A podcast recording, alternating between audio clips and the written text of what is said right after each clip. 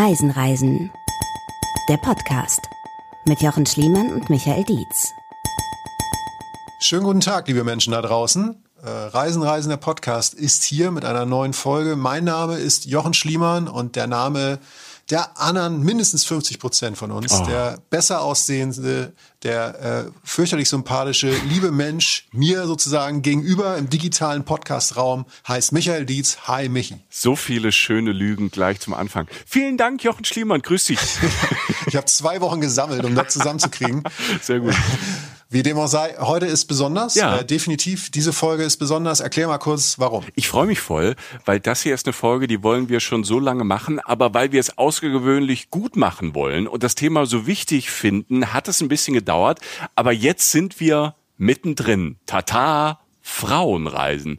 Wir sind wie sonst auf dem Planeten unterwegs, auch in dieser Folge unter anderem sind wir in Marokko, in Indien, in Vietnam. Aber wir schauen auf diese Länder und diese Orte auch aus der Frauenperspektive.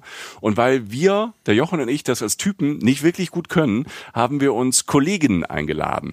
Sabine Heinrich, Journalistin und Moderatorin von Frau TV und die Travel-Bloggerin und Autorin Annika Zien. Und weil bei diesen Treffen, bei diesen Gesprächen da so viel rumkam an Geschichten, Erfahrungen, Tipps und Travel-Hacks, Hacks gibt es ähm, zwei Folgen Frauenreisen. Diese hier mit Annika Zien und die zweite Folge mit Sabine Heinrich, die wir beide gleichzeitig veröffentlichen. Also ihr dürft gerne durchbingen.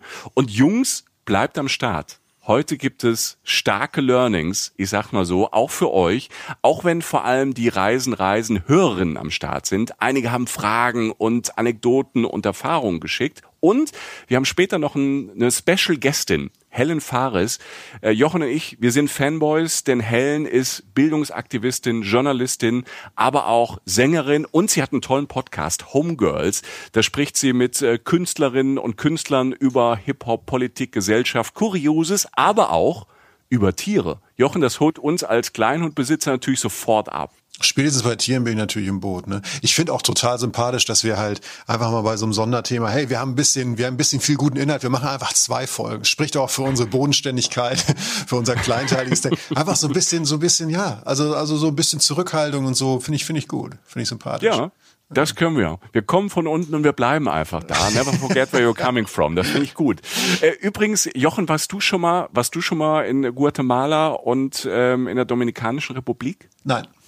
Nein, Nein, ich auch nicht. Das ist gut, denn Helen, Helen Fares, ähm, die war schon dort und die nimmt uns nachher mit so ein paar Minuten auf einen äh, Solo-Trip äh, dahin. Da hat die viel erlebt und hat gute Do's und Don'ts im äh, Backpack. Aber bevor es gleich mit Annika Zien losgeht und dann später mit Helen Fares, geht's jetzt zu unseren Freundinnen von der Geosaison. Da haben wir ja unsere Kolumne und das sind irgendwie, wenn ich jetzt drüber nachdenke, Jochen, auch fast alles Frauen.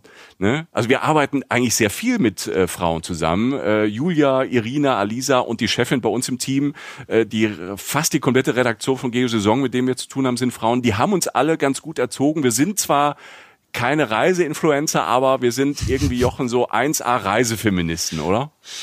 Das mindestens, ja. Also Re Reiseinfluencer wäre stark. Wir kommen ja über Inhalte. Das ist aber Influencing ja. immer noch nicht so richtig so im Trend. Wie ich sagen, der Körper wird es auch nicht mehr richten. Also ich arbeite natürlich täglich dran, aber das wird einfach nichts mhm. mehr. Darum beschränke ich mich auf Audio und komme jetzt lieber ganz schnell zu Geo Saison. Ähm, die neue Ausgabe erscheint am 10.2. Das ist praktisch ein paar Tage, nachdem diese Folge hier erscheint. Ähm, am 10.2. Titelgeschichte ist Mallorca. Ähm, Finde ich super als Thema, ähm, weil es einfach äh, ein sehr, sehr gängiger Name ist für ein Urlaubsziel, aber natürlich viel mehr dahinter steckt. Ne? Jeder kennt diesen Satz, ne? hat auch viele schöne Seiten und so. Natürlich, Mallorca ist extrem vielseitig und es gibt eine extrem schöne Bilderstrecke. Es gibt äh, eine Geschichte zu den Spitzenköchinnen der Insel, äh, was ich super finde, natürlich wegen Essen.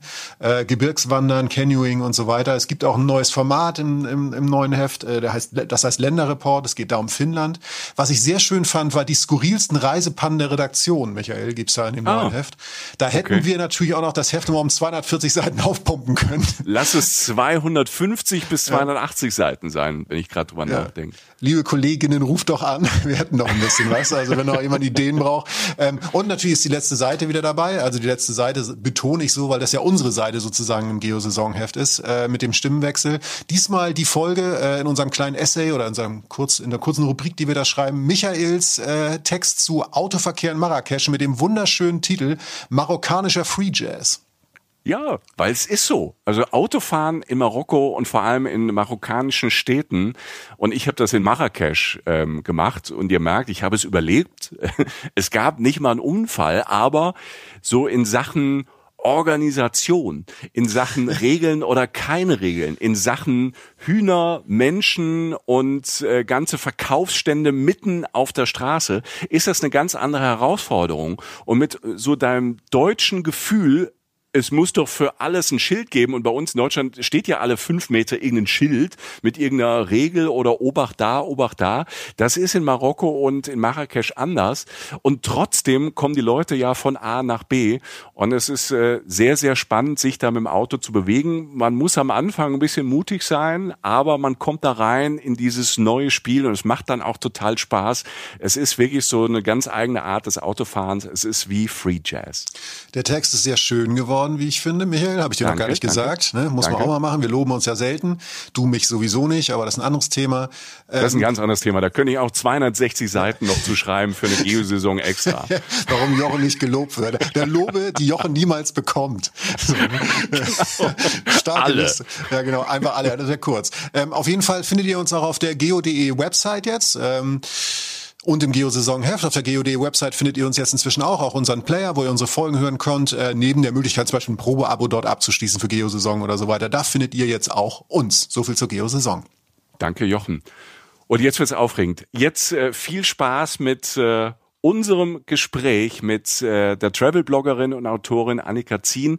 Annika hat das Buch Solo Trip äh, veröffentlicht. Äh, sie ist Taucherin und Pizzamacherin das war so die Selbstauskunft, die sie uns gegeben hat. Und ähm, alleine durch die Welt reisen als Frau ist ihr großes Ding. Und was sie erlebt, schreibt sie auf dem Blog The Midnight Blue Elephant.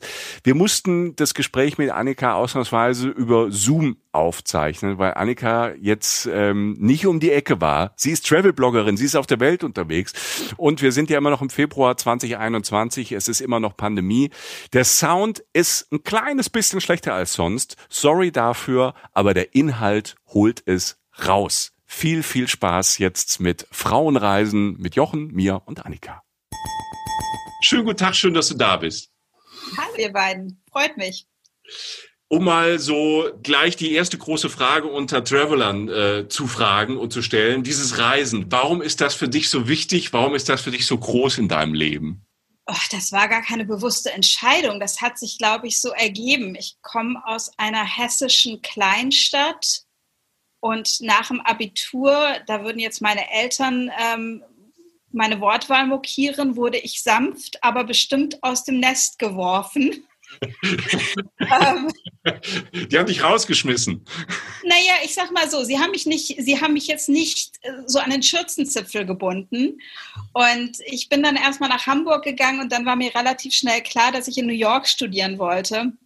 Und meine Mutter hat bei all diesen Unternehmungen immer dafür gesorgt, dass es mir gut ging, dass sie wusste, wo ich unterkam aber hat mich dann auch wahrscheinlich auch manchmal schweren Herzens einfach machen lassen.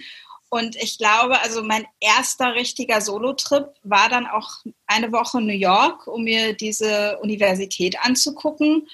Und da hat es mich dann so gepackt. Und das, ähm, ich, das war mein letzter Tag und ich hatte nur noch genug Geld fürs Taxi und äh, stand irgendwie im Regen an der Kreuzung und guckte auf mein, mein Doggy-Bag vom Frühstück und dachte nur so, oh Gott, mein Tütchen ist ja auch schon ganz nass. Ähm, genau diese Worte, total strange. Und gleichzeitig fand ich es herrlich. Und das war für mich so ein ganz einschneidender Moment. Ich stand da allein in dieser großen Stadt im Regen und hatte kein Geld mehr und, ähm, und fand es herrlich.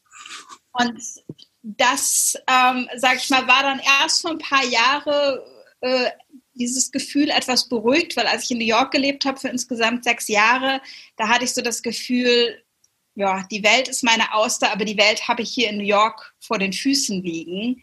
Da bin ich zwar auch ab und zu joblich gereist, aber da hat mich das noch gar nicht so sehr getrieben. Und ich glaube, es fing dann erst an, als ich nach New York, äh, nach Südafrika gezogen bin, ähm, dass ich dann auf einmal gemerkt habe, oh, es, es macht Spaß, so alleine ins Ungewisse irgendwo hin und Dinge zu erleben. Und ähm, das wurde einfach irgendwann immer mehr und dann habe ich halt auch beruflich die Entscheidung getroffen, als das mit dem Bloggen schon in Südafrika so anfing, dass es äh, von Südafrika immer ein bisschen schwierig war, weil es ist ähnlich, nicht ganz so schlimm, aber ähnlich wie in Australien. Man muss halt erstmal irgendwie nach Norden fliegen, um dann irgendwie in den Rest der Welt zu kommen.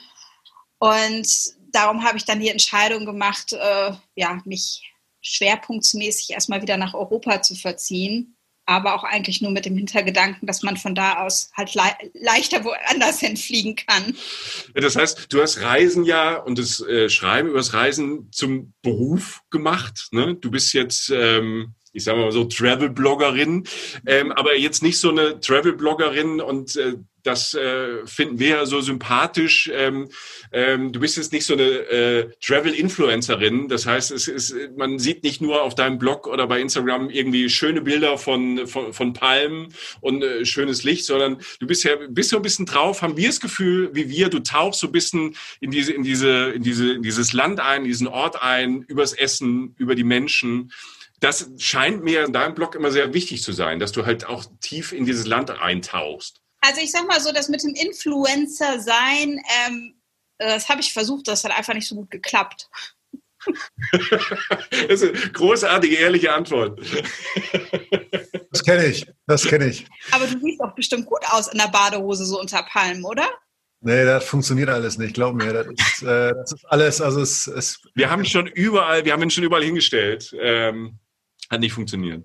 Ich komme eher über Inhalte. Ich kann nicht gut auf Palmen klettern. Das habe ich mal versucht. Und dann haben mich die Feuerameisen gegessen und ich habe mir das Knie aufgeschlagen und seitdem habe ich das auch gelassen. Ähm, ja, ich glaube, das hat sich bei mir einfach so ergeben. Also ich bin ja ähm, auch in eurer Altersgruppe, bin auch zum Reisen oder zum Reisebloggen ähm, ein bisschen später gekommen, als die ganzen Kids das heute so machen. Und habe dann auch irgendwann gemerkt, wenn ich dann auch so, so Gruppenpressereisen oder so Bloggerreisen war, dieses den ganzen Tag von früh bis spät unterwegs sein und machen und tun und dann setzen sich die Leute abends hin und machen ihr Video-Editing und Foto-Editing und machen ihr Social Media und schlafen drei Stunden. Äh, nee, da, also da habe ich, das ist, glaube ich, bei mir, das war gar kein großartiger Anspruch, das ist einfach nur so, so bin ich einfach nicht drauf. Und ähm, also bei mir hat es einfach angefangen mit dem Geschichten erzählen. Ich habe schon immer gerne geschrieben. Äh, Leute sagen über mich manchmal mit dem Zusatz, ach, für eine Deutsche bin ich angeblich sehr lustig. ähm, ja, ich habe schon immer gerne Geschichten erzählt und geschrieben und ähm, habe die irgendwann angefangen auf, auf digitales Papier zu bringen. Und dann habe ich halt auch jetzt für meinen eigenen Blog sehr spät über, über das ganze Social Media und SEO und das ganze Gedönse gelernt. Aber das war immer so der Chor für mich, einfach äh, Geschichten ja, erleben und dann irgendwie zu erzählen. Und habe dann aber auch gleichzeitig gemerkt, dass Leute auch gerne irgendwie praktische Tipps von mir bekommen und dass es da so eine gewisse Art von Mensch gibt, die ja wohl ähnlich so wie ich reisen, dass man jetzt auch irgendwie nicht mehr in einem Alter ist, wo man irgendwie in einem 16 Betten Schlafsaal äh, gerne schlafen möchte und ähm, weiß ich nicht fünf Wochen lang auf einem wackeligen Zug durch die Gegend fahren will, dass man auch irgendwie so ja seine Abenteuer erlebt, aber auch so ein bisschen ähm, abends mit einer heißen Dusche. Ich find, genau, genau. Das, das finde ich so wichtig. Ich kann das komplett unterschreiben, was du sagst. Äh, nachdem man irgendwie mit dem Backpack äh, über Jahre halt in so One-Dollar-Hostels irgendwo in Asien unterwegs ist, freue ich mich auch, wenn ich Abenteuer erleben kann und habe dann zwischendurch mal eine heiße Dusche und ähm, und ein Bett, was irgendwie angenehm ist. Ähm, und wenn man sich das dann, ähm, keine Ahnung, ob das mit dem Alter, vielleicht hat das wirklich mit dem Alter zu tun, dass man sagt, ich, ich glaube, ja, aber ich glaube, bei mir hat es nichts mit dem Alter zu tun. Also ich habe vor ein paar Jahren, da war ich in Athen auf Durchreise und da habe ich mir dann auch ein Hostel genommen, weil diese Hotels alle sündhaft teuer waren in Athen und hatte so ein Frauen Vierbett-Schlafsaal. Oh, ich hätte heulen können. Es war alles so schrecklich. Ähm, und das war, ich meine, das hat irgendwie 35 Euro gekostet, das Bett. Mhm. Ich war etwas geschockt. Also ich glaube, es ist bei mir einfach, ich bin einfach schon immer anders gereist. Und das ist für mich auch was, also ich sehe das inzwischen auch nicht mehr als Manko. Ich kann es auch durchaus mal für eine Nacht oder zwei ruffen. Das ist, ist alles gut. Aber ich bin auch ein eher introvertierter Mensch. Also ich habe gerne auch einfach eine Tür zum Zumachen und so ständig Menschen um mich. Das ist für mich sehr energieraubend. Das kann ich halt nur in, in kleinen Teilen machen. Und habe aber auch festgestellt, dass gerade beim Thema Soloreisen, ich glaube, dass da bei vielen immer noch so diese, diese Backpacker-Version im Kopf hängt. Wo ich, da habe ich auch in meinem Buch sehr viel drüber gesprochen, darum geht es ja gar nicht. Eine Soloreise kann ja all das sein, was du möchtest oder auch eben nicht möchtest. Das ist ja, Soloreise definiert sich ja nicht über, übers Backpacken. Mhm. Und das habe ich für mich so realisiert und äh, ja, glaube, dass es da einfach sehr viele andere Leute gibt, denen es genauso geht wenn wir gerade bei ähm, Soloreisen sind und du hast ja ähm, angesprochen, ähm, dieses, dass du als Frau alleine reist, wenn wir zu diesem Frauenthema kommen. Mhm. Ähm, wir leben aber immer noch in einer Welt, wo man sich wahrscheinlich als Frau mehr Gedanken übers Reisen machen muss als als Typ manchmal, oder? Ja, und wenn man sie sich nicht macht, sollte man sie sich wahrscheinlich machen. Mhm. Was meinst du also, denn konkret? Also ich sag mal so, ich war vor ein paar Jahren auf einer Reise in Kerala in Indien. Das war auch eine Bloggerreise. Und ich habe einen wahnsinnig tollen, talentierten Freund Jackson, der aus Australien kommt, der Influencer ist, aber ähm, einfach auch so ganz, ja, so Abenteuer erlebt und einfach unheimlich viel, also alle Hikings und Berge und Zeug macht und aber auch dazu wahnsinnig tolle Fotos macht. Und ich weiß, der ist immer, wenn wir dann so, so alleine Zeit hatten, der ist halt immer durch die Straßen und hat da, hat da in den Barbershops von den alten Männern Fotos gemacht und hat mit denen irgendwie, weiß ich nicht, Mühle gespielt oder was sie da gespielt haben und mit den kleinen Kindern, die Fußball gespielt haben und hat seine Fotos gemacht und ich war so neidisch, weil er da natürlich als Typ ganz anders drangegangen ist mit einer größeren Sorglosigkeit als ich mir das jetzt als durchaus gestandene Frau zugetraut hätte. Und es hat mich, glaube ich, eine Weile und dann war es auch so, ja gut, ich kann das jetzt mokieren oder neidisch sein, ich kann es aber auch lassen, weil es ist halt, wie es ist. Ähm, habe dann auch festgestellt, dass einem als Frau umgekehrt natürlich auch Welten offen stehen, wenn man in andere Kulturen reist, die Männer nicht zugänglich sind. Hast du mal ein Beispiel? Naja, wenn ich jetzt in Marokko bin und da in einen Frauenhammam gehe. Mhm. Gut, es gibt natürlich auch Männerhammams. Oder wenn ich mich da jetzt äh, zu Frauen in die Küche setze, wo, wo natürlich es immer noch viele Kulturen gibt, wo die Hauptrolle der Frau wahrscheinlich noch sehr viel äh, mehr im Haus stattfindet, als jetzt eben draußen, was er machte mit den Typen, die da so ihr Zeug auf der Straße machen, ähm, dass das bestimmt ja für Frauen noch öfter im Haus passiert, aber dass ich als Frau dazu auch Zugang habe, im Gegensatz zu dir jetzt als Mann. Mhm. Und ich meine, gut, das ist, ich laufe da jetzt nicht durch die Gegend und klopfe da an die Tür. Aber ähm, dass du natürlich schon im Gegensatz zu Deutschland, wenn du irgendwo Leute kennenlernst, also ähm, ich sag mal, unsere deutsche Gastfreundschaft, jetzt kriege ich wahrscheinlich Ärger, aber ist ja nicht so groß geschrieben. Ähm, wenn man das jetzt mit einigen anderen Ländern vergleicht, wenn du irgendwie Leute kennenlernst, dass die gleich sagen, ey, komm, komm, komm rein, komm zu mir.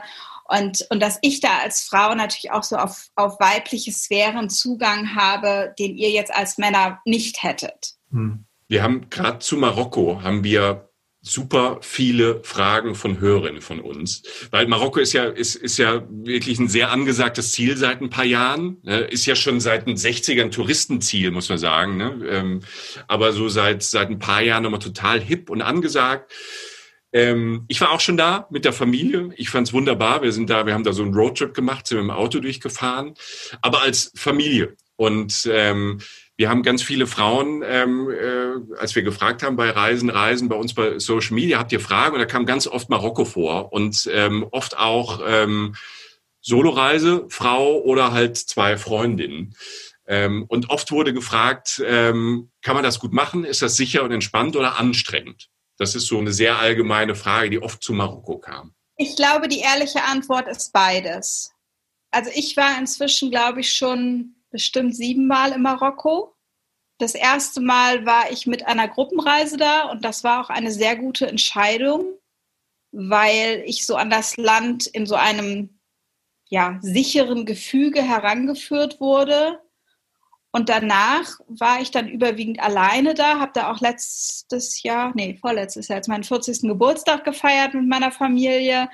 Ähm, also ich glaube, es ist beides. Man kann es machen und es kann aber auch anstrengend sein. Und ich habe aber so festgestellt, dass das ähm, manchmal auch echt so auf meine Tagesverfassung ankommt. Also was ich bei Marokko ganz wichtig finde, wenn man als, als westliche Frau hinreist, ist, dass du dich einfach an gewisse ähm, Kleidervorschriften hältst oder nicht Vorschriften aber an gewisse Guidelines hältst, dass du eben nicht im kleinen Tanktop und Minirock mhm. durch die Gegend rennst.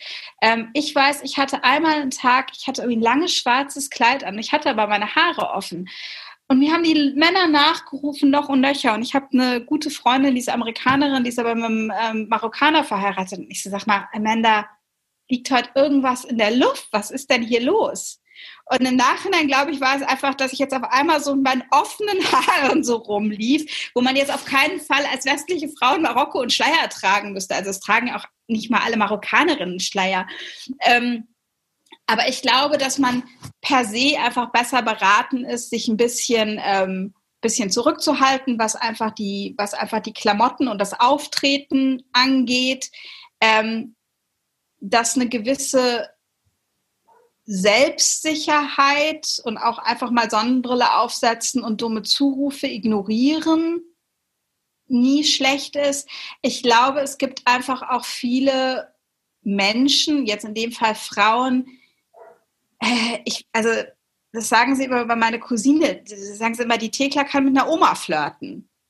Das, also, das ist überhaupt keine, keine Absicht von ihr, aber die ist einfach so ein Typ. Und das kann natürlich gerade, wenn das jetzt, wenn du das jetzt irgendwie mit dem Kellner oder mit dem Ladenbesitzer machst, kann das, glaube ich, in manchen Ländern schnell ein bisschen komisch rüberkommen. Also darum bin ich jetzt in einem Land wie Marokko eher so auf der Seite von so einer höflichen Distanz. Und ansonsten, also ich, was ich halt immer super finde, ähm, also ich habe jetzt in Marokko das Glück, dass ich ein paar Freunde und Freundinnen in Marokko habe, an die ich mich auch immer wenden kann, die ich dann auch netterweise immer alle dummen Fragen fragen darf, die, die mir so einfallen würden. Das ist immer sehr angenehm. Ähm, aber wenn man sich sonst einfach ähm, vor Ort jemanden für eine Tour bucht, also wenn man jetzt erstmal so keinen Bock auf so eine Gruppenreise hat, aber dass man ja immer irgendwie für eine Städtetour oder für eine Foodtour oder für auch jetzt so eine Wüstentour, dass man sich da einfach erstmal sucht, der einen so ein bisschen einführt. Und da gibt es ja heutzutage auch immer mehr äh, Firmen, die von Frauen geleitet werden. Also ich habe, wie gesagt, ich habe noch eine andere Freundin, die aus Amerika ist und die macht mit ihrem marokkanischen Mann zusammen, macht die Wüstentouren und sie macht gleichzeitig noch Yoga-Retreats. Und das ist natürlich so eine geile Mischung, weil du hast auf der einen Seite diese Frau aus Amerika und hast ihn, der sich so mit der, mit der Landesseite auskennt und ähm, ja, die kann man halt irgendwie alles, alles fragen und kann sich so ein bisschen sicher durch die Hand nehmen lassen. Und ich glaube, da muss man auch einfach, ja, wenn man, egal in welchem Land jetzt ist, so ein bisschen Research machen. Aber wie gesagt, so, so, da gibt's ja auch immer mehr Businesses, die auch von Frauen geleitet werden. Und das finde ich immer ganz schön, um sich da erstmal ein bisschen an die Hand nehmen zu lassen. Oh, das finde ich aber ein super Tipp. Also das ist ja, das ist, das ist ja ein sehr, sehr kluger und schlauer Tipp. Also äh, für Frauen, ne, aber selbst auch für Typen, die alleine reisen. Also sagen, man nimmt sich erstmal, ein, ähm, man nimmt sich vor Ort erstmal einen Guide, um Überblick zu bekommen über eine Stadt, über eine Kultur, wie und so jemanden, wenn man den dann für zwei, drei Stunden auch hat, den kann man ja auch wirklich, was du eben sagst, alle dummen Fragen mal stellen. Genau. Und ich sag mal, das ist halt auch noch so was anderes. In erster Linie auch für Frauen wahrscheinlich ein Tipp also ich bezahle gerne mal ein bisschen mehr, damit ich mich sicher fühle.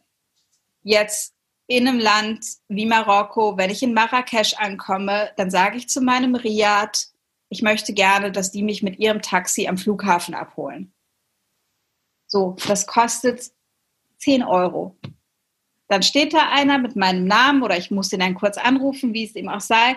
Da muss ich mich mit, nicht mit den Taxifahrern rumschlagen, da muss ich mich erst recht nicht mit dem Bus rumschlagen. Dann übergibt er mich an einen Träger, wenn ich am Rande von der Medina angekommen bin. Und der Träger bringt mich dann zu meinem Riad, damit ich unterwegs nicht verloren gehe.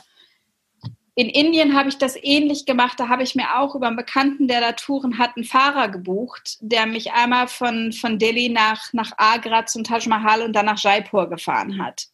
Das sind auch alles ja, wie gesagt, also ich mache jetzt kein, kein 1 Dollar Hostel mehr sowieso, aber das sind jetzt auch alles nicht Preise, wo man jetzt, wenn man sagt, ich fahre jetzt hier in Urlaub, wo man sich jetzt irgendwie denken muss, das macht ein riesiges Loch in die Urlaubskasse. Und es ist mir dann, wie gesagt, ähm, es ist mir dann einfach ein Sicherheitsgefühl. Und dann bezahle ich halt auch gerne mal lieber ein bisschen mehr für ein Taxi, als, als dass ich mich da jetzt in Zug setze und nicht einen Ausweis. Aber auch hier gilt, das ist ähm, genauso für Typen interessant. Ne? Ich habe dasselbe in Indien gemacht. Ich habe, glaube ich, in Indien das erste Mal mich auch abholen lassen vom Hostel. Ne? Also so, weil ich einfach, weil es so irgendwo so ein bisschen so stand, so kann man halt irgendwie äh, auflaufen auf Leute, die einem nichts Gutes wollen oder halt irgendwie ein bisschen verarscht werden oder so.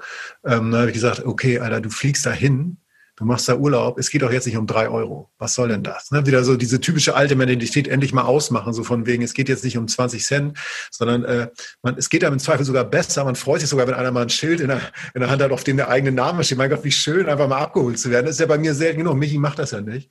Ähm, und von daher ähm, kann ich da auch wieder nur zustimmen. Also ähm, ja, also sehe ich genauso, ist es oft wert, selbst für, selbst für Typen. Ja. Ja. Total. Also ich weiß, ich war, ich hatte es einmal in Sri Lanka da hatte ich mir äh, einen Zug dann gebucht von Gull nach Colombo zurück.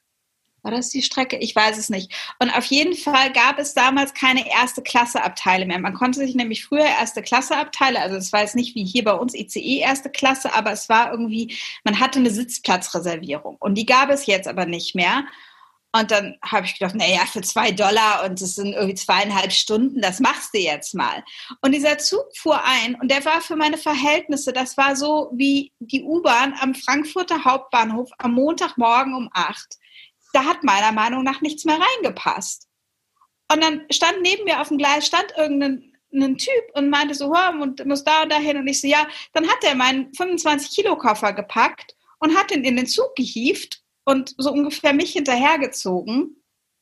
Und dann stand ich dann da zwischen westlicher Toilette und äh, äh, ähm, Squatting Toilet für zweieinhalb Stunden und ähm, ja, es war abenteuerlich und im Nachhinein dachte ich nur so, Gott, dieser fremde Mann schnappt sich deinen Koffer, zieht dich noch hinterher. Also ich meine, es war jetzt in dem Fall wirklich ja nur nett gemeint von ihm, aber ich war hinterher so ein bisschen vor meiner eigenen Courage erschrocken und dachte so, nee, nee, also das hast du jetzt einmal gemacht. Äh, die, der schöne Platz an der offenen Tür im Zug, wie man das aus Sri Lanka so kennt, war leider auch von so einem alten Oppi besetzt. ähm, und dann habe ich mir für die darauffolgenden Fahrten dann auch jeweils ein privates Auto gemietet. Wo wir schon jetzt bei Sri Lanka und äh, bei Indien sind, wenn wir schon in der Region sind, ähm, Jochen hat mir schon ähnliche Geschichten von vollen Zügen von da erzählt. Ich war noch nie da. Ähm, aber Lucy hat äh, bei uns ähm, auf Social Media, auf Instagram geschrieben, die interessiert sich unfassbar für Indien. Sie will unbedingt dahin. Jetzt ist Indien ja ein Riesenland. Dann nehmen wir noch Sri Lanka mit in diese Großregion dazu, sehr unterschiedlich. Aber gibt so ein paar Punkte, was Lucy auch fragt, auf was soll sie als, als Frau besonders achten? Ähm, wenn sie da einen Trip hinplant? Also ich finde, wenn sie da noch nicht war, die Leute sagen ja immer, dass Sri Lanka so ein bisschen Indian Light ist. Das tut mir auf der einen Seite sehr leid, weil ich liebe Sri Lanka über alles, aber es stimmt trotzdem. Also Sri Lanka hat so ähnliche Komponenten, ist aber irgendwie ein bisschen entspannter. Ich glaube, was in Indien, was man sich einfach so nicht klar machen kann, ist einfach diese Menschenmassen. Und was mir auch in Indien extremst, also viel mehr als sonst, weil ich glaube, ich bin da ein bisschen hartgesottener als der Durchschnittsmensch, ähm, diese Kinder, die überall in Indien rumlaufen. Wo du dann so kleine Dötzchen hast, die irgendwie vier sind und dann irgendwie ankommen und sich über deine Schokolade freuen. Und du denkst dir so, ey, Kind, ist 8 Uhr abends, wo sind deine Eltern? Also ich weiß, das klingt jetzt naiv. Ich weiß schon, dass das eine Realität des Lebens ist für viele, aber mir ist das noch nie so bewusst geworden und auch so ans Herz gegangen wie in Indien. Ähm, und ja, wie gesagt, ich fand einfach diese, diese Menschenmassen sehr überwältigend und alles, was damit einhergeht. Also Gerüche, Lärm, einfach Sinneseindrücke. Ähm, also darum finde ich, ist Sri Lanka ist wirklich erstmal schön oder sonst auch, wenn man, wenn man jetzt in Indien, wenn man nicht gleich nach Rajasthan fährt, sondern in Kerala anfängt. Also Kerala ist, ist ja ist ja auch unten im Süden und ist einfach wahnsinnig schön und auch mit Palmen und schönen Stränden und auch nochmal so, so ein ganz besonderer Kulturkreis. Ähm, das ist nochmal so ein bisschen entspannter und es macht nochmal so ein bisschen so, so einen leichteren Einstieg ins Land. Ähm, ja, und ich glaube, ansonsten bleiben die Tipps für mich dieselben. Ähm, eher konservativ anziehen, sich lieber mal ein Taxi nehmen oder was es ja inzwischen auch gibt, ist irgendwie, gibt es Uber in Indien oder ist das Grab? Weiß ich gar nicht, aber eine von diesen, von diesen Taxi-Apps.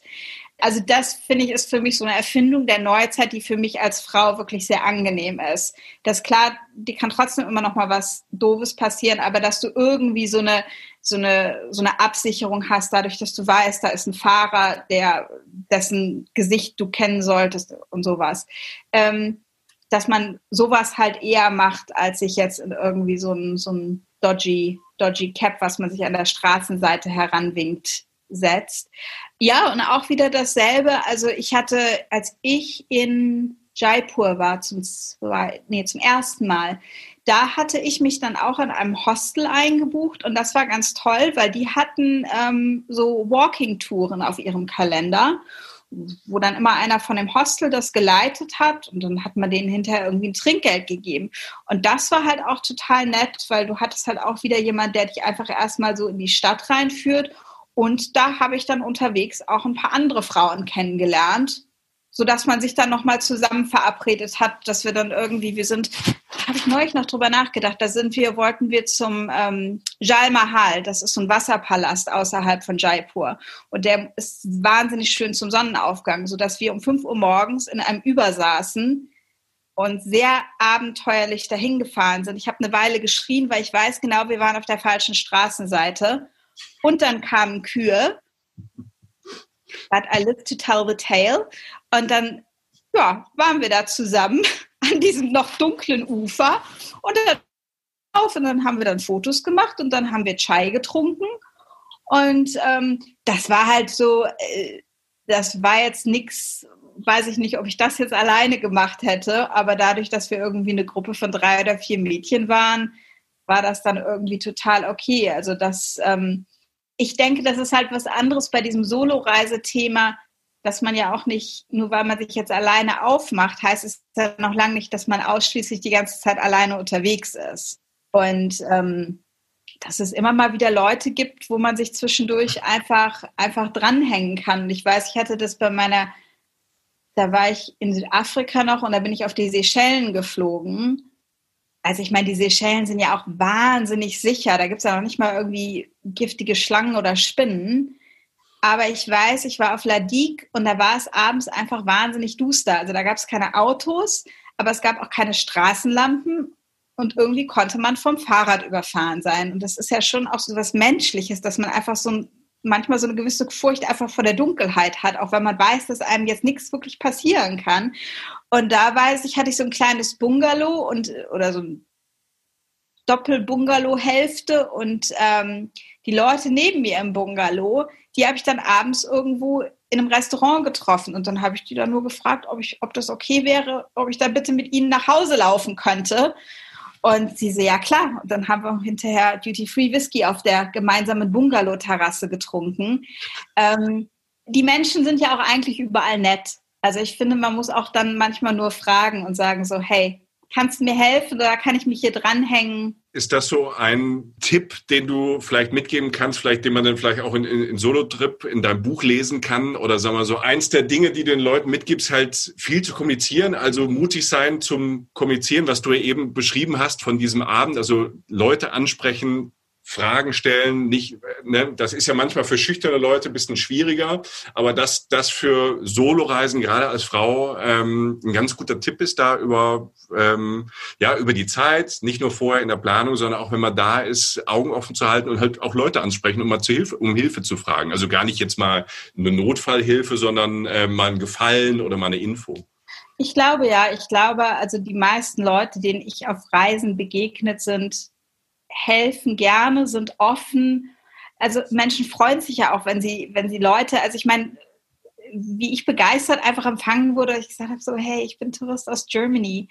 Äh, also die Menschen sind überwiegend gut.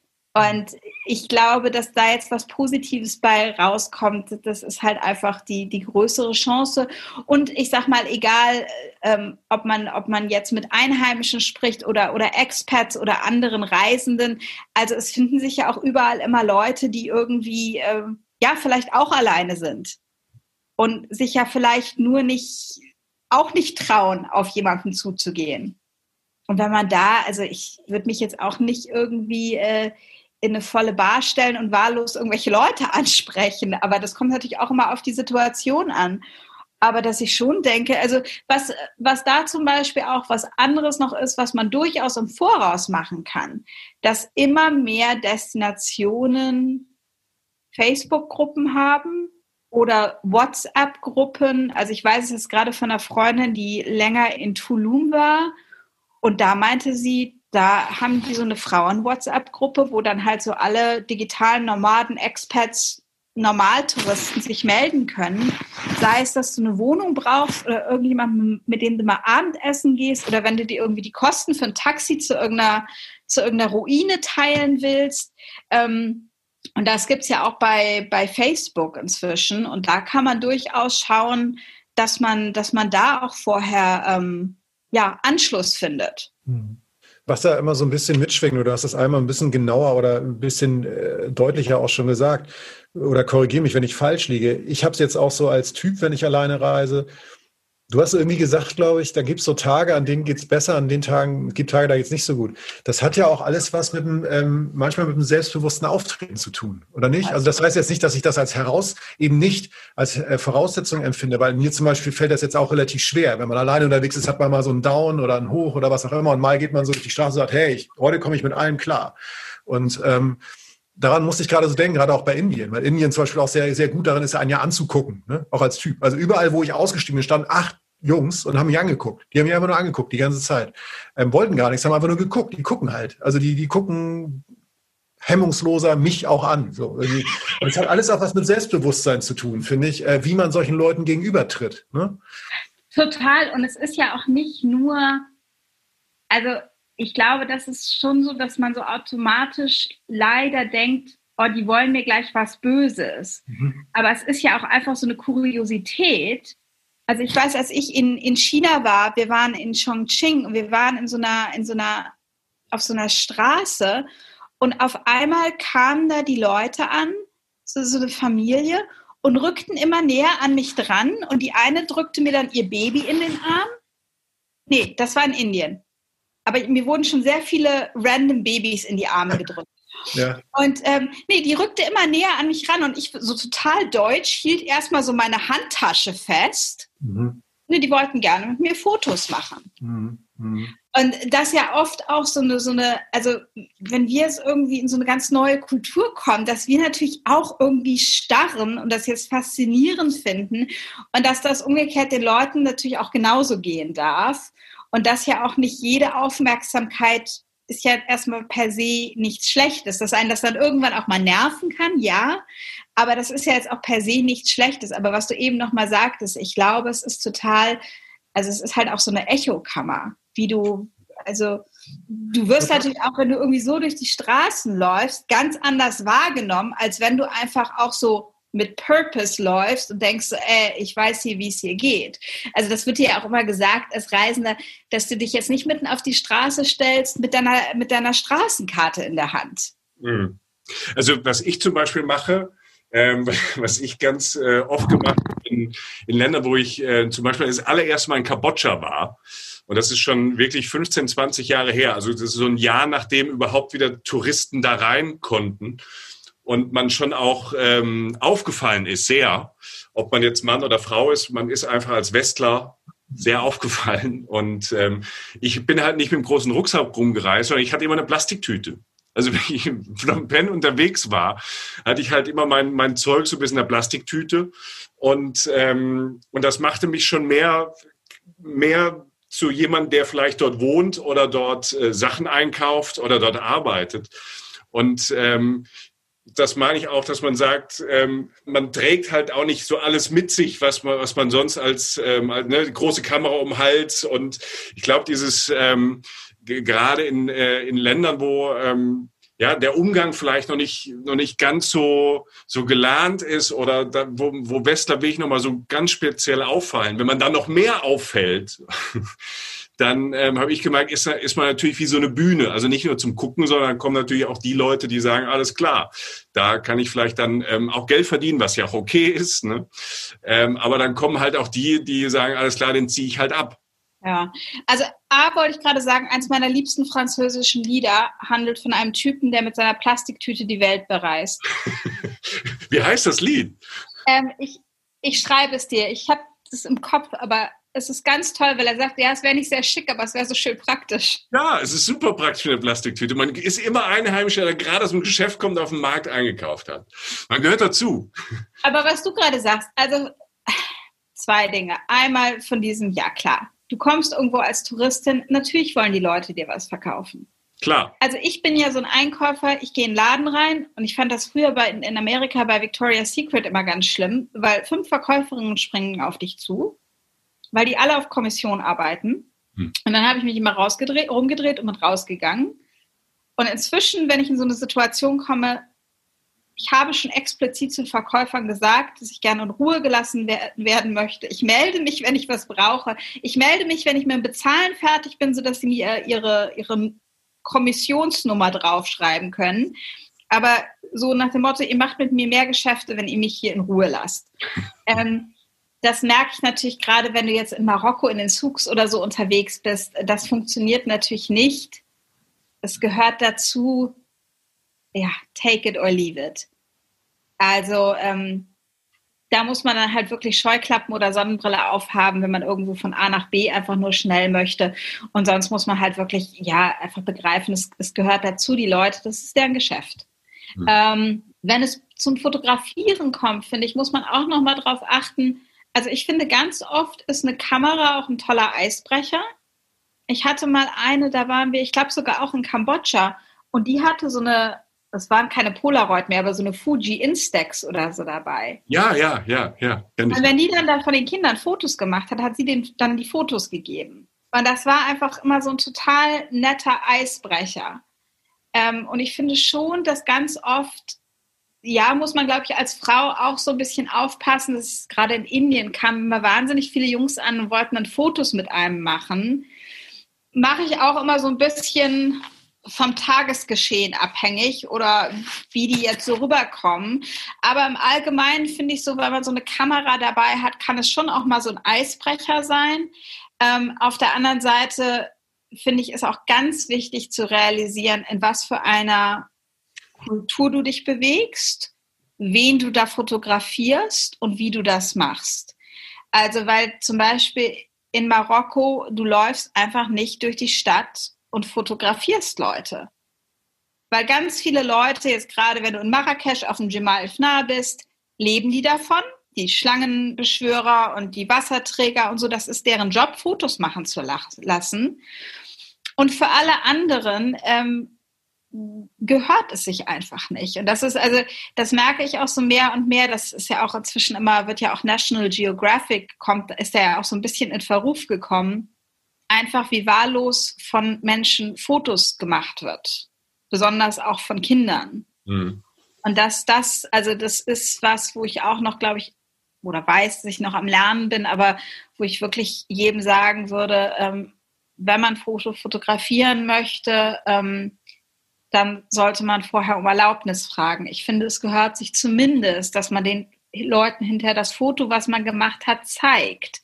Und dass man natürlich das auch nicht einfach ähm, ohne Kontext und ohne Wenn und Aber auf Social Media postet. Besonders nicht, wenn es, wenn es um Kinder geht. Und ich weiß, ich habe einen Freund aus Südafrika, der ist, ähm, ist Radiomoderator.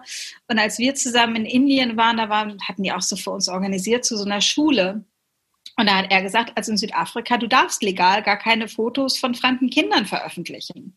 Und er hat Fotos gemacht, aber die waren wirklich nur für ihn und hat die dann auch hinter der Schule geschickt und die Kinder hatten halt Spaß daran. Mhm. Also es war wirklich nur als Eisbrecher, aber nicht, um damit hinter irgendwas zu machen. Und das finde ich halt ganz wichtig, dass man dieses ähm, ja, dass man dieses Fotografieren, finde ich, kann ganz toll sein, wirklich, um, um Menschen so zusammenzubringen. Aber ich finde, gerade als äh, westlicher Reisender muss man sich auch einfach immer bewusst machen, wie man sich selber jetzt fühlen würde, wenn Leute einfach von dir im Supermarkt Fotos machen oder wenn Leute zum Kindergarten gehen und auf einmal deine Kinder fotografieren, weil sie doch so niedlich aussehen. Das ist eine ganz spannende Perspektive. Ich habe zum Abschluss noch ein Thema von ähm, äh, einer Hörerin von uns. Die schreibt, sie war in Vietnam unterwegs und ähm, war da abends auf einer Party und hat da Leute kennengelernt, auch einen Vietnamesen und ein, ein junger Lehrer und die haben sich gut verstanden und sie sind dann am nächsten Tag, ähm, haben sie sich verabredet, ein Bier trinken zu gehen. Und ähm, für sie war das ähm, einfach ein Bier trinken, weil netter Kontakt. Für, für ihn war das schon quasi so quasi fast die Verlobung. Das musste sie, das war für sie eine seltsame Situation da abends der Kneipe, auch ein bisschen traurig, weil sie mochte ihn, aber er hat das falsch verstanden. Hast du solche Situationen, weil wir haben uns haben auch einige Hörerinnen geschrieben, dass sie mit einem den, den, den Ringtrick benutzen, dass sie manchmal einfach sich so eine Art Ehering anziehen, um äh, Ruhe zu haben. Hast du in der Richtung ähm, Ähnliches erlebt? Also ich hatte mal eine Affäre mit einem Marokkaner, aber wir sind nach wie vor immer noch nicht verlobt. Ob ich da jetzt an ihrer Stelle anders gehandelt hätte, äh, ich glaube es nicht. Ich glaube, so zum Missverständnis kann es mal kommen. Also ich glaube, wenn du das jetzt in Jamaika machst oder was sind diese, diese Sextourismusorte für Frauen. Ist, gehört da Jamaika dazu? Ich weiß es ehrlich also gesagt. Also Karibik, Kenia, ich glaube so in die Richtung, da gibt es so Orte. Wenn du das da jetzt machst, es hat wahrscheinlich noch mal ein anderes Geschmäckle, aber ähm, ja, würde ich mir jetzt keine Sorgen drum machen. Ich glaube, zu so, das wäre jetzt auch nichts, was ich gewusst hätte. Ich ja. glaube, man muss sich durchaus bewusst sein, dass es in vielen Ländern nicht akzeptabel ist, dass man zu zweit unverheiratet auf ein Hotelzimmer geht. Und das weiß ich von diesem marokkanischen Bekannten, dass er zum Beispiel auch nicht als Marokkaner, ohne mit mir verheiratet ist, in ein Hotel gehen kann, weil das gleich was sehr Anrüchiges hat und er da auch Ärger kriegen würde. Und das gehe ich davon aus, dass das in vielen Ländern ähnlich sein könnte. Wie gesagt, jetzt da ein Bier trinken zu gehen, also das hätte mir auch passieren können. Am nächsten Morgen da mit der Familie bei der Verlobungsfeier. Ja, aber ich glaube, was du eben gesagt hast, fand ich, es gehört, man kann ja nicht alles ausschließen, ob das jetzt als Mann, als Frau, als Paar, als Familie. Es werden solche, solche Dinge, solche Missverständnisse auf Reisen einfach passieren. Ähm, Im besten Fall ist es am Schluss eine super Geschichte, die man jahrelang später ja erzählen kann, weil sie irgendwie lustig ist und keinem geschadet hat.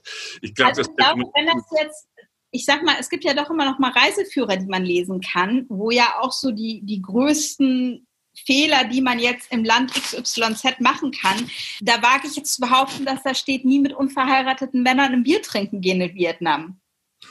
Also, weiß nicht. Und was du eben nochmal sagst mit dem Ring, ähm, ich habe einen Daumenring, den könnte ich als Ehering umwandeln, wobei ich immer konfus bin, dass ich immer nicht weiß, ob man den rechts oder links tragen müsste. Keine Ahnung.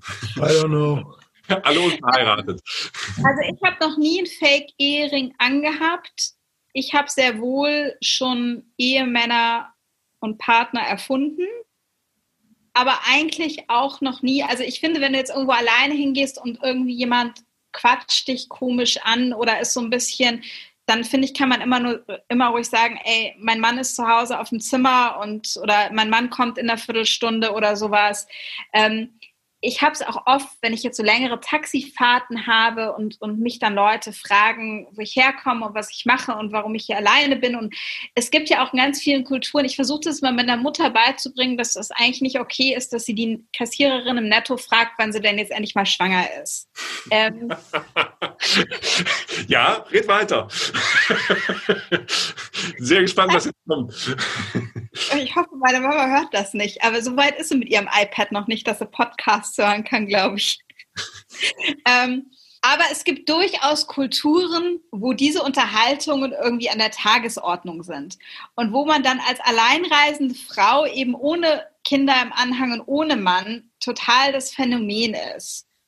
Und dass man da irgendwie, ja, was ich ja vorhin auch gesagt habe, jetzt gar nicht bös artig anders angeguckt wird, sondern dass man einfach dann so ein bisschen kurios ist für die Leute und die das und die das hinterfragen. Und da sage ich mal, kommt es immer so ein bisschen auf meine Tageslaune an, ob ich mich da jetzt mit jemandem, ich sag mal, diskutieren will in Anführungszeichen, warum ich jetzt hier eben keinen Mann und keine Kinder habe und auch nicht plane, das in Zukunft zu ändern. Ähm, und manchmal sage ich einfach so, ja, mein Mann ist noch zu Hause, der kommt in zwei Tagen nach fertig. Also ich finde, wie gesagt, wenn es so eine Kuriosität ist, finde ich, kann man das nach Tagesform entscheiden. Ähm, und, und manchmal, aber wenn es auf eine Sicherheitssache ankommt, kann man auch einfach sagen, so, ja, mein Mann kommt gleich. Also das äh, finde ich ist eine, ist eine weiße Lüge, äh, ja, wenn einen jemand nerven will. Ich, ich weiß es nicht. Aber ich weiß nicht, ob das mit dem Ring wirklich funktioniert. Ja. Ich habe auch erst in den letzten Jahren gemerkt, dass ich selber als Frau, wenn ich jetzt irgendwie ausgehe und Männer kennenlerne, dass ich auf einmal so anfange, einmal so auf die Hände zu gucken. Das fängt erst, glaube ich, macht man erst so ab einem gewissen Alter, dass man so guckt, so, oh, ist der noch zu haben. Weil ich meine, als ich, als ich irgendwie 25 war, war ja eh keiner verheiratet. Ja, keine Ahnung. Also ich, bei der Beziehungsform, die wir, glaube ich, alle leben irgendwie, ähm, sei es, also man kann ja auch zusammen sein, ohne verheiratet zu sein, geht das natürlich nicht auf. Aber es, es stimmt natürlich. Ne? Also es ist so, ich glaube auch gerade in anderen Ländern, da ist, also in vielen Ländern ist äh, das Thema, wenn man verheiratet ist, ist irgendwie hat man schon noch einen anderen Status. Ne? Mhm. Ich habe eine Freundin, eine sehr gute Freundin aus Japan, die es äh, gewagt hat, um mal aus japanischer Perspektive zu sprechen, die ist verheiratet, hat es gewagt, alleine durch Europa zu reisen. Und das war für die ein Riesenthema zu Hause. Also hier wäre das jetzt gar nicht, wir haben uns total gefreut und nach zwei Wochen saßen wir da so abends und dann hatte sie erstmal erzählt, was das für ein Startsack für sie war oder was, was für Erklärungsnöte sie da reinkommt. Und selbst für ihren Mann war es in Ordnung. So, also die beiden hatten gar kein Problem, aber es, da, da ist es halt so, wie die fährt alleine weg. Aber so, weißt ne? du was, ich glaube, das ist noch nicht mal jetzt so per se ein japanisches Ding. Weil ich habe das Gefühl, in dem Moment, wo du einen Partner hast, sei es, sei es verheiratet oder anders, bekommt dieses Solo-Reisen für viele nochmal so eine ganz andere Gewichtung oder nochmal so eine ganz andere Thematik. Und es, und es stellt sich so die Frage, ja, wieso reist du nicht mit deinem Partner oder was lässt dich dein Partner verreisen? Ähm, und das ist eher so, ich weiß gar nicht, ob das, ja, wie das für Männer ist, das wüsstet ihr jetzt besser, aber ich glaube, es ist einfach nochmal so, ja, wenn man einen Partner hat, hat man es doch geschafft. Warum würde man dann jetzt alleine reisen? Also ich glaube, für viele, gerade für Frauen, ist dieses Solo-Reisen, wird auch immer noch so aus, so aus so ein Ausweg gesehen. Naja, das kann man halt machen, bis man halt dann jemand findet, um mit dem zu reisen. Aber das ist ich gebe dir da völlig recht. Ich glaube, dass es nicht nur ein japanisches Problem ist. Die sind natürlich auch sehr konservativ, Japan, mhm. auch in, in Sachen Gleichberechtigung. Ähm, ich glaube, das ist in Deutschland auch immer noch auch noch ein Problem, weil man wird schräg angeguckt. Also selbst ich als Typ, der ähm, mal solo reist, ähm, wird ähm, auch in Deutschland gefragt, ja, was, was machst du denn da alleine? Wieso nimmst du die nicht mit? Also, vielleicht wollen die gar nicht mit, wenn ich nach Armenien fahre oder nach Albanien oder so. Also es wird, es wird gar nicht hinterfragt. Ich glaube, das, die Thematik, das ist eine, eine weltweite Thematik. Und die haben wir in Deutschland auch. Ich glaube, es ist einfach schade, weil es ist ja, weiß jetzt nicht mehr, wie ich das beschrieben habe, aber ich finde, in dem Moment, wo du sagst, ich reise alleine und lasse meinen Partner zu Hause, ist es ja keine Entscheidung gegen deinen Partner, sondern eine Entscheidung für das mit dir alleine sein. Und das sind ja zwei, das sind ja zwei Unterschiede. Also du fährst ja nicht weg, um deinem Partner jetzt eins reinzuwirken, sondern weil es da irgendwas gibt, was du alleine machen möchtest.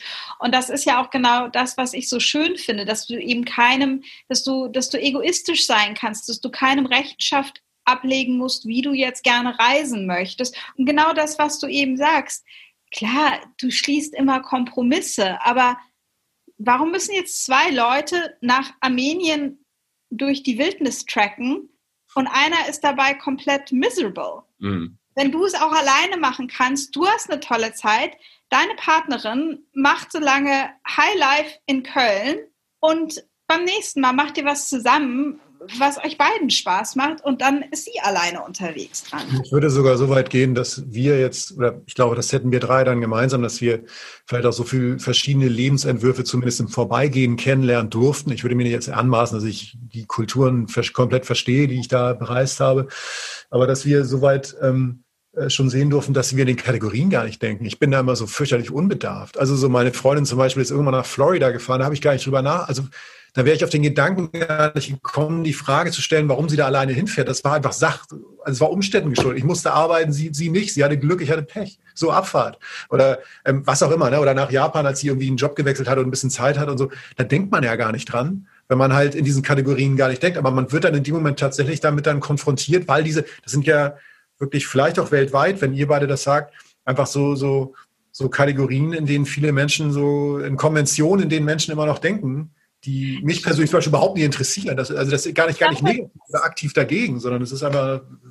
Ich glaube, das ist, so ein, ist nach wie vor noch so ein Vertrauensding oder so, so ein Kontrollding dem Partner gegenüber. Wie dein Mann lässt dich da alleine hinfahren. Ja, das ist ja was? überhaupt nicht deine Entscheidung, ob er genau, mich dem, das machen lässt. Und was soll denn passieren? Also entweder du vertraust deinem Partner oder nicht. Also ich meine, wie hat sich denn da allein mit den armenischen Schafen so geflirtet? War super, ne? Also. Es waren Ziegen, es waren keine Schafe. Also ich kenne dich in Armenien, war ich leider noch nie, kenne ich mich noch nicht so gut aus. Aber ich möchte unbedingt was. das ist wunderschön. Nein, aber ich glaube, es ist, es ist so, eine, so eine Vertrauensfrage, wo halt, glaube ich, Beziehungen auf der ganzen Welt entweder ja es eben haben oder nicht haben. Also wenn ich jetzt Angst habe, dass mein Partner auf Alleinreisen mir fremd geht, dann müsste ich doch genauso Angst haben, dass er mir in Nicht-Corona-Zeiten auch im Supermarkt fremd geht. Also Wobei ich den Supermarkt immer romantischer finde als irgendeinen Strand irgendwo auf Reisen. Wenn ich fremdgehen möchte, gehe ich natürlich zum Rewe. Das war jetzt Werbung. Es gibt auch andere Supermärkte. Ist das, ist das, ist Rewe euer Werbepartner? Hast du jetzt aber hier Product Placement gemacht? Nein, man kann auch, man kann auch im Kaisers flirten. Was gibt's noch? Edeka, Naturata, ähm, Basic ich und schon allen anderen. genannt, aber da habe ich noch nicht geflirtet. ich habe ähm, bei Jacques Weindepot geflirtet. Das war sehr nett. Okay da, da, da habe ich auch schon mehr Verständnis zu, weil der ja vorher wahrscheinlich ähm, vielleicht eine Weinprobe war da würde ich dich dann natürlich als, als böser Mann auch gar nicht alleine hinlassen. Nee, ich war ganz überrascht. Ich habe nur hinterher zu meiner Mama gesagt, ich so, Mama, hätte mir ja mal sagen können, dass man sich Mascara auflegen soll, bevor man zu Jacques Weindepot geht. Ja, wenn du da an der Pfandrückgabe bei Rewe stehst, dann läuft der Hase ein bisschen anders. Ne? Ja, gut. Also, aber ich versuche immer alles. Es hat nicht geklappt, aber ich werde es weiter versuchen. Hier schön am Automat und dann, guck mal, ich habe hier gewonnen und den Zettel rausziehen. Es wird ganz, es wird ganz aufregend. Ähm, Annika, ähm, vielen, vielen Dank. Also es waren ganz tolle, äh, viele Ebenen, wo wir mit dir ähm, unterwegs waren. Also ich habe schon mal viel, viel mitgenommen. Ähm, ich hoffe, Jochen, du auch. Und vor allem hoffe ich, ja. dass die Hörerinnen viel mitgenommen haben. Ähm, nochmal aus der Perspektive, wir waren in Marokko, waren in Indien, wir waren bei Alleinreisen. Jetzt am Schluss fand ich auch total spannend. Da müssen wir vielleicht, genau, vielleicht dieser, vielleicht reden wir noch mal mal noch einen Podcast über äh, Liebe unterwegs und ähm, darf ich denn alleine reisen oder nicht? Das fand ich jetzt auch super. Da können wir dann noch stundenlang weiter diskutieren. Aber schön, ähm, dass wir das gemacht haben. Es war äh, echt eine schöne Stunde. Oh ja, lass mal ein Thema machen. Tinder on the road. Ja, ja. Da habe ich auch noch ein paar gute Geschichten. Wow. Alter, eine Folge mit Tinder unterwegs. Ähm, da müssen wir, glaube ich, Annika unbedingt wieder einladen. Also ich bin nicht auf Tinder, war ich auch noch nie. Du, Jochen? nee, Beziehungsmensch, auch nicht. Also da muss Annika auf jeden Fall wiederkommen. Gibt's Finder für Hunde? Irgendwie so, so, weiß man so, so Hunde. Hundetinder. Hundetinder gibt's doch bestimmt, Willst oder? du Züchter werden oder was? Ja, also mit meinem Dackel Arne, also der ist da, also ich müsste ihn mal fragen, vielleicht hat er das ja auch schon mit seinem Touchscreen sozusagen, ja, wenn du weißt, was ich meine. Aber ich höre jetzt auf, ich höre jetzt auf, ich höre jetzt auf. Wir haben gerade Gleich so viel Niveau Paw- gehabt und jetzt komme ich wieder. Gleich kommt die Paw Control. Ja. Äh, Entschuldigung. Das finde ich ja leider lustig, aber egal. ähm, aber Liebe, Sex und Zärtlichkeit auf Reisen, super Thema, ist notiert. Aber da brauchen wir auf jeden Fall Hilfe, weil ich könnte mir vorstellen, dass unsere beide Geschichten da eher langweilig sind, so wie wir drauf sind. Aber gut, äh, wir wollen nicht so viel verraten. Vielleicht gibt's ja noch äh, äh, von ganz früher was. Ähm, aber ich kann auf jeden Fall, ähm, finde ich, sagen, man kann als Typ da schon ähm, viel lernen und auch nochmal viel rausholen, was wir dann von Annika gehört haben. Ne? Ja, bei aller Theorie, ähm, selbst wenn man sich reindenken will, man kann es einfach nicht. Man, man lernt dazu, wenn wenn es jemand halt Ja. äh, direkt er- erzählt und das Positive wie das Negative. Ne? Und ähm, ist einfach eine andere Situation, in der man reist und auch viele Sachen, über die man einfach überhaupt nicht nachdenkt. Wenn man sagt, das ist doch gar nicht so schlimm. Weil also nicht jetzt irgendwie Ja. irgendwas beurteilen, sondern einfach einen Ort oder so, dass man sagt, ich konnte alleine hinreisen. Also der Gedanke mehr hilft und es, es bringt einem einfach Einblicke und Blicke auf Sachen und Perspektiven, die man vorher einfach nicht hatte.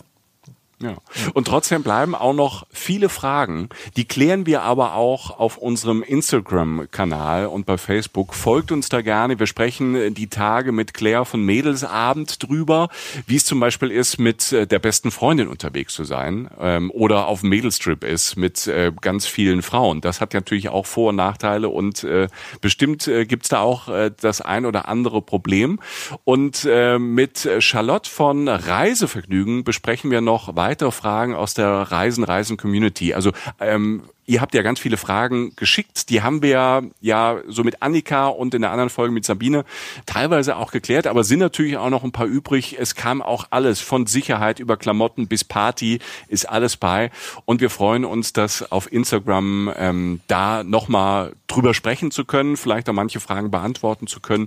Und wir freuen uns natürlich äh, da weiter über eure Meinung, über eure Anekdoten und eure Erfahrungen und Geschichten. Genau, ja. Also Instagram, äh, Facebook, lasst uns wissen, was ihr denkt. Das macht ihr ja eh schon. Äh, das macht uns ja auch sehr froh. Das betonen wir auch immer wieder, wenn man sieht, was da unter unseren Posts abgeht, wie Leute diskutieren oder sich auch mitteilen und Geschichten erzählen.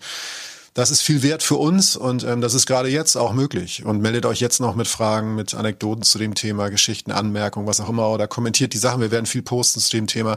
Was ihr auch checken könnt, ist unseren Blog, ähm, unseren Reisen, Reisen der Podcast-Blog mit einer Adresse, die ist, glaube ich, länger als, äh, weiß nicht, die Postadresse vom längsten, von der längsten Postadresse der Welt. Also gebt einfach Reisen, Reisen der Podcast ganz ein und Dietz und Schliemann, dann findet ihr das schon.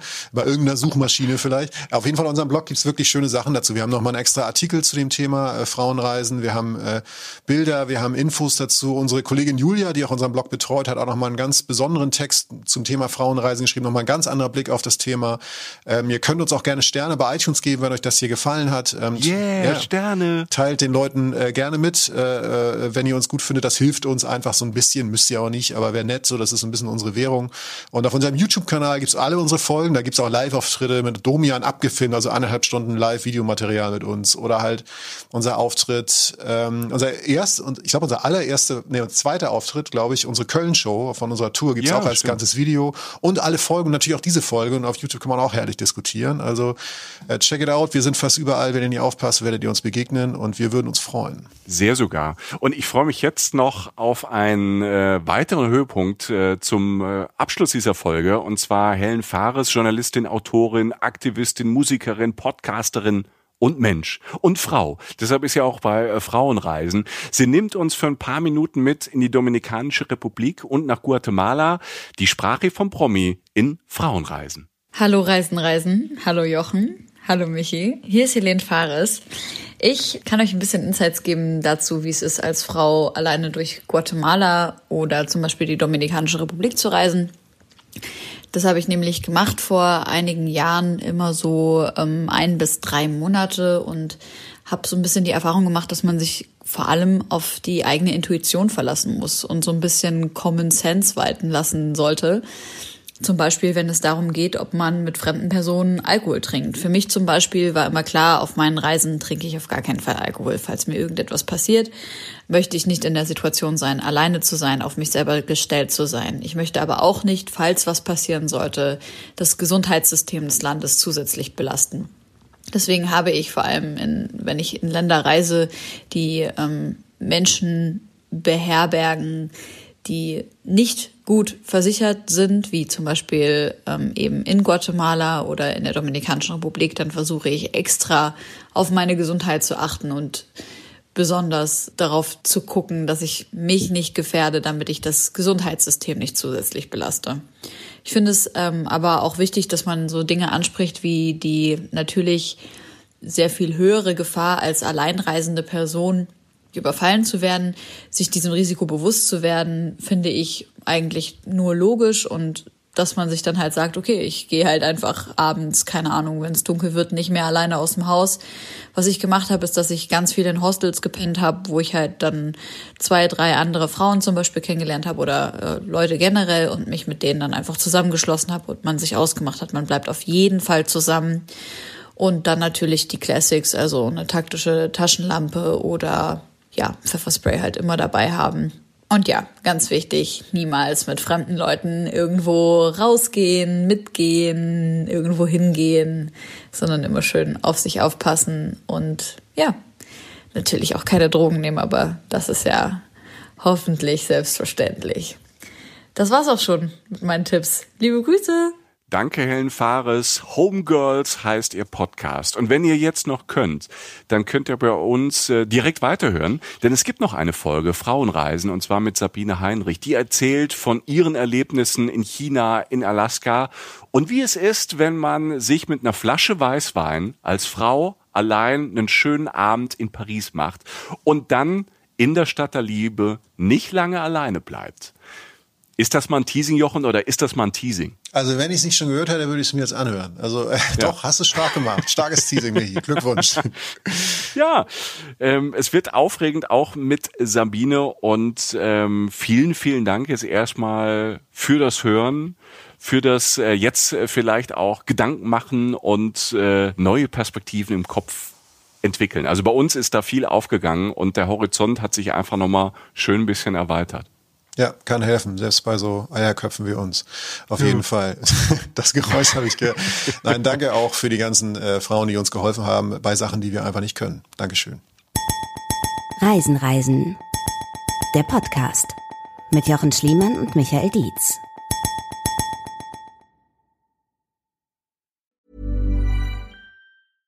Imagine the softest sheets you've ever felt. Now imagine them getting even softer over time. That's what you'll feel with Bowl and Branch's organic cotton sheets. In a recent customer survey, 96% replied that Bowl and Branch sheets get softer with every wash. Start getting your best night's sleep in these sheets that get softer and softer for years to come. Try their sheets with a 30-night guarantee. Plus, get 15% off your first order at bowlandbranch.com. Code BUTTERY. Exclusions apply. See site for details. Hi, I'm Daniel, founder of Pretty Litter. Cats and cat owners deserve better than any old-fashioned litter. That's why I teamed up with scientists and veterinarians to create Pretty Litter. Its innovative crystal formula has superior odor control and weighs up to 80% less than clay litter. Pretty Litter even monitors health by changing colors to help detect early signs of potential illness. It's the world's smartest kitty litter. Go to prettylitter.com and use code ACAST for 20% off your first order and a free cat toy. Terms and conditions apply. See site for details.